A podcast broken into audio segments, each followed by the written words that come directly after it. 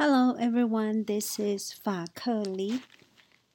Okay, so today I am going to talk about the chapter 3 of my digital book Indigenous Liminality in American Chinese Academic and Statistical Colonialism. She cannot decolonize theories, so she transforms them into poetry. So this chapter, I titled it as Chinese Culturalism. Subtitle is Looking Like a Han, a Han Chinese. So Han Chinese is really just the ethnicity, ethnic name of Han in Chinese. It's a group, a majority of Chinese group. So um, I started talking about my childhood growing up in Taiwan. And then I talked about how my memories with my mom, who passed away already, also how she raised me, kind of gave me a sense of self conscious, uh, self consciousness, and then later on it became. Uh, um, reference for me to talk about Chinese culturalism. So I started saying, as a Taiwanese indigenous child, growing up in contemporary Taiwan means growing up in Chinese culture because it's um, because the mainstream culture and the society is Chinese, uh, according to also that because the, the government ruling Taiwan is Chinese government. I talked about that I was raised in more Chinese culture than my Taiwanese Dayan cultures, so I spoke Chinese Mandarin as my official and first language. But my indigenous languages were not passed on to me because my parents' language policy at home so the language policy is that they wanted me to learn Mandarin and English first and somehow ignore teaching me my indigenous Dayan languages. Um, my dad spoke one kind of Dayan language and my mom another kind. So I don't think that they it's that it's not that they refused to teach me my indigenous language. I do believe that it's because that uh, the that because for my education and also that they were really busy. They were too busy to teach me the language. And i said that my mom once told me that i have talent in languages especially chinese. She said that i already read and understand chinese newspapers when i was in first grade. And that made my parents proud of me, so they began to invest my education in learning Mandarin by buying lots of Chinese literature books and tapes, and they had me practice those tapes, uh, um, speaking them, and read books often. So I became one of the most uh, one of the students of the most prestigious Chinese Mandarin departments in Taiwan. So I study uh, Chinese in college. Ironically, I did not know learning Chinese well at that time meant that I was losing my indigenous languages. It's not that learning Chinese that made me lose my indigenous languages. I think it's really just embedded in the Chinese culturalism about how we are immersed in Chinese languages and environments. I continue talked about that I was proud of myself for learning Chinese and ignorant of the invisibility of my indigeneity. So indigeneity really it's uh, for me how I interpret it. It's really just my essence, my existence of being indigenous people, or how I could be. I could have been cultured, raised, or cultivated by my indigenous root. I continue to I continue saying in the chapter I was in a zone of Chinese culture thinking that I was one of the excellent Chinese writers. I said that I knew I was a Taiwanese indigenous person, but I was okay that my Taiwanese indigeneity could silently submerge under my blood. My dad often said that, oh, do not forget you are indigenous. I, I never forgot. I just did not think about it uh, when I grew up. I thought I was one of the excellent Chinese writers because I was greatly fond of Chinese modern poetry and wondered and, and wounded literature, which portrays real, realistic descriptions after Chinese peoples fled to the islands of Taiwan from China during the Chinese Civil Wars. So um, again, I talked about that, I was proud of myself and consider myself culturally Chinese in addition to being a Taiwanese indigenous person. So, in order to critique Chinese culturalism, or you could say analyze Chinese culturalism, I have to define Chinese culture in my own exploration and interpretation. So, in this chapter, I said that in the Chinese culture, I thought I was one of the Chinese who had wonderful Chinese knowledge. And this Chinese culture became Chinese culturalism for me when I realized I looked different than the Chinese. And my different appearance became a facade of you look like a foreigner. So, again, uh, this is not a definition, but it's kind of uh, my way of saying why the neutral neutral ter- term of Chinese culture can become Chinese culturalism. That's more of a philosophical term and epistemological term that really uh, goes that really affects our behavior and our thinking again, I went back to talked about my experience with my mom uh, regarding Chinese culture, transferring to Chinese culturalism. Mom used to say, I am too dark, too short, and too big boned to look like the Chinese girls who tended to be lighter skinned, tall, and skinny. I also talked about that my mom looked more Chinese than I did, as she could always manage to keep her weight around 88 pounds. And also, she often joked about my muscular body compared to the Chinese girls. So, coming from this experience into more uh, deeper ideas of Chinese culturalism is my narratives about how I remember my grandma um, talking about our indigenous root and indigenous ways of knowing. So I wrote, however, I remember that grandma, her name is Dao Yu. Grandma Dao Yu used to say that a strong Dayan girl knows how to plant seeds, take care of the harvest, and support her family and community with physical strength. She often, uh, she often said, Some Dayan women are muscular. It means we are strong. And what's wrong with it?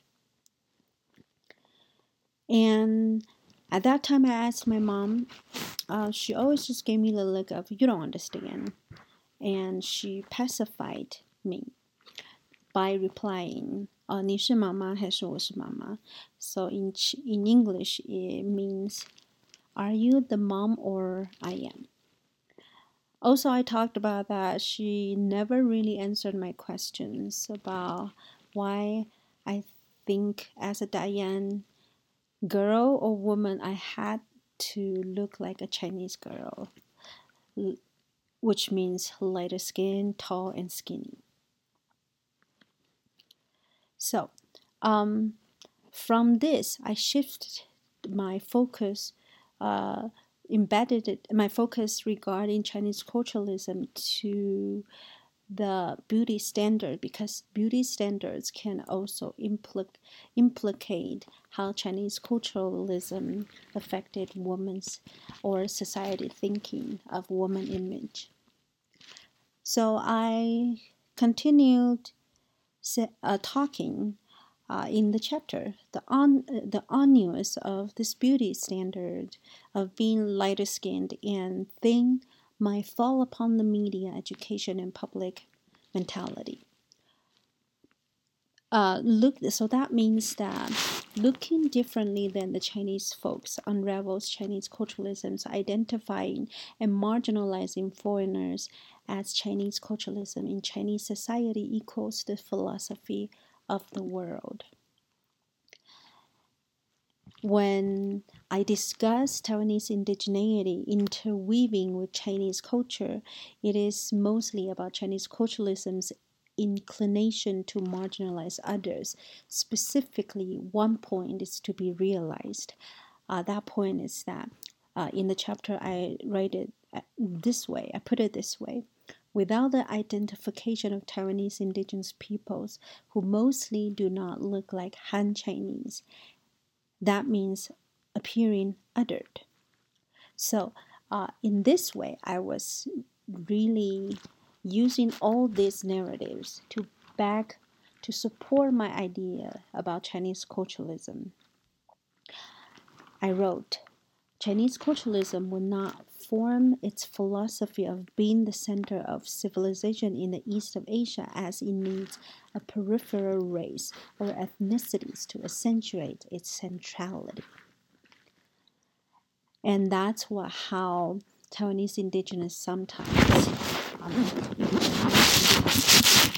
are tended to be ascribed to this image of barbaric trait in the eyes of Chinese. So I go I go on to say in the chapter that Taiwanese indigenous people's barbaric traits in the eyes of the Chinese rule validate Chinese culturalism civilization. How? How does it validate it? Again, in the chapter I explained this civilization is also supported by a version of colonial history about Taiwanese indigenous people. During the Qing Dynasty of China, China's policy toward the Taiwanese was segregation. It separated Taiwanese communities from the Han Chinese society, and it showed little desire to govern Taiwanese indigenous people as Qing China considered the indigenous people looked raw barbarian. Therefore, excuse me. Therefore, the Chinese thought that it could have been hard to reign the Taiwanese indigenous. So, this identification of the word raw barbarian regarding the Taiwanese indigenous people was mentioned in the census categories. In the census categories during the Japanese occupation of Taiwan when Japan categorized Taiwan, Taiwan's residents into superior citizens, islanders, foreigners,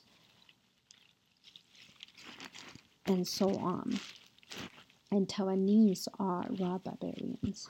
So this information is referenced on the on Su Chuan's 2005 book 台湾平埔族的身份认定与变迁，以户口制度与国势调查的种族分类为中心。English translation, identification and transformation of plain Aborigines, 1895 to 1960, based on the racial classification of household system and census. So the chapter's focus shifts to, or it's not shifting, it's more of uh, going deeper with the idea of looking like a Han Chinese. So I started saying that because of the renowned historical classic description of Han Chinese race has mostly propagated the Han Chinese as the legitimate descendants of Chinese. So that will be the official support of why Chinese people or Chinese culturalism could be superior ones. and I made a conclusion with this section about how Chinese culturalism affected my life by saying, this Chinese culturalism navigated my life in ways more effective and influential than I thought. In the early years of my wanting to look like a Chinese girl who has lighter skin and thinner, I thought I just wanted to get more attention from boys. But later on, in, uh, after my 20s and going through my 30s, now landing in in my 40s, I realized there was a part that I did not want to be standing out as since young in Taiwan uh, the point is that people com- commented on my beauty with a connotation that often made me comfortable. They will also say, "Oh, you're so pretty and unique." So that made me feel like that. Uh, at least when I was younger, I feel like um, this whole idea of looking pretty but unique is also a evidence of being othered in during in the Chinese culturalism. So, um, and then uh, the chapter goes to the years later when I became a U.S. citizen.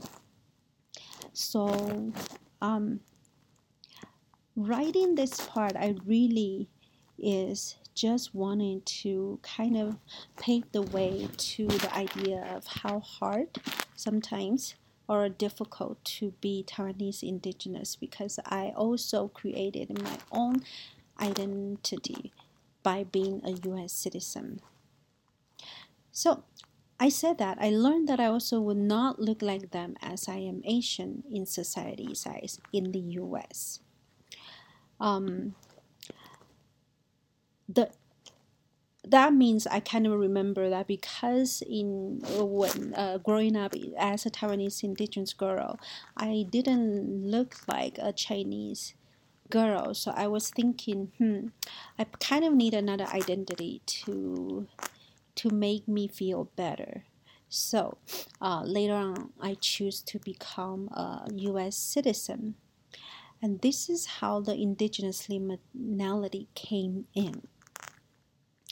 So in the chapter, I elaborated the, the idea this way. I elaborated the concept of indigen, indigenous liminality regarding being Chinese, uh, under Chinese culturalism as a Taiwanese indigenous, also choosing a new identity of being um, US American.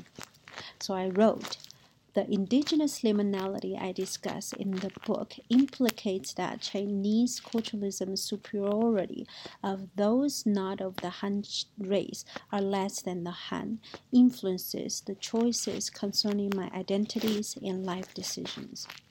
As indigenous Taiwanese woman like me might not look like a Chinese woman, thus being othered by the Chinese. However, without being othered and having Chinese Mandarin as my first official language, I would not find how hard it was to identify myself as Chinese, as a Chinese person, nor would I enter a place uh, more of a state where I realized that being culturally Chinese could be difficult due to how I look. So this is how I think that the state of liminality uh, as an indigenous person in Chinese culture and U.S. identity is really not telling myself that which one is totally right or which one is totally wrong. So, in concluding this section, this little section I wrote, Yet, more surprisingly, I also have found that being a total Taiwanese indigenous person could be even harder as I could not speak my indigenous languages. So I wrote a poem named Harder to Be Taiwanese Indigenous. Let me recite to you now. Why could this be? Could it be this way because my parents wanted me to learn Chinese, Mandarin, and English first? Was it because my parents did not speak my Taiwanese languages with me? When I grew up, was it because I spent was it because I spent so much time learning Chinese Mandarin and American English. Lacking time to learn.